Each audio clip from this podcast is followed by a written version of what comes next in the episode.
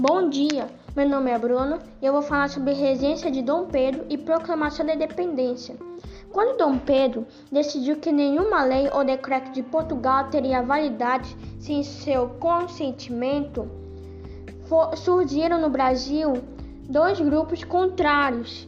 De um lado, os portugueses, que compunham o chamado Partido Português, formado por comerciantes e militares que declararam fidelidade à metrópole e apoiavam o fechamento dos portos e o retorno à política de monopólio.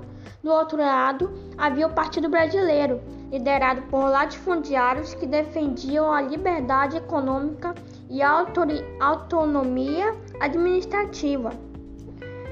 Também é importante destacar que nenhum dos grupos questionava a independência política nem discutia a estrutura escravista colonial.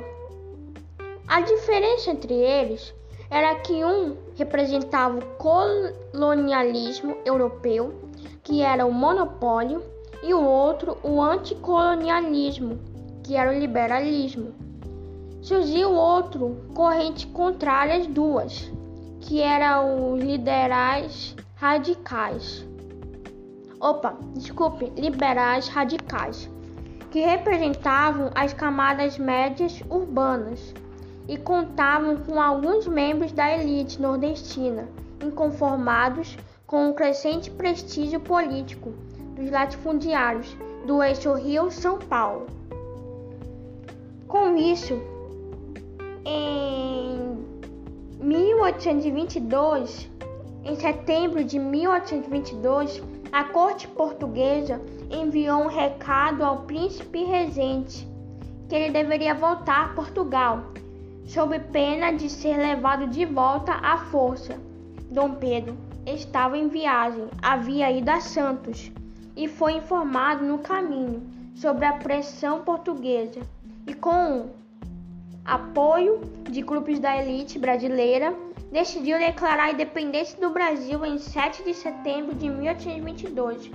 De príncipe regente, Dom Pedro passou a ser imperador sob o título de Dom Pedro I, iniciando o período imperial, que durou até 1889.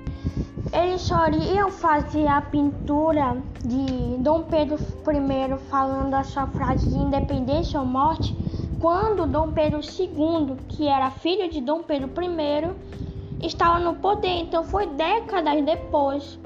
Com isso, o pintor ele ele fez algumas alterações. Por exemplo, o, a quantidade de pessoas que estão na, na, nesse momento não era muito grande porque estava em uma viagem e cavalos não eram muito usados para viagens, eram mais usados mulas. E também eles não estavam, com certeza, não estavam com roupas de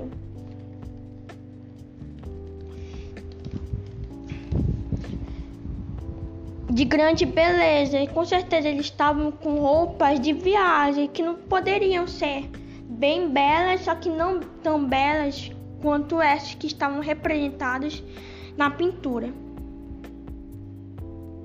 E também esta pintura ela foi feita foi feita pelo por Pedro Américo. Américo. Ele é mais lembrado por essa pintura que ele fez sobre tal momento, mas também ele é poeta, romancista, cientista, teórico de arte, ensaísta, filósofo, político e professor brasileiro.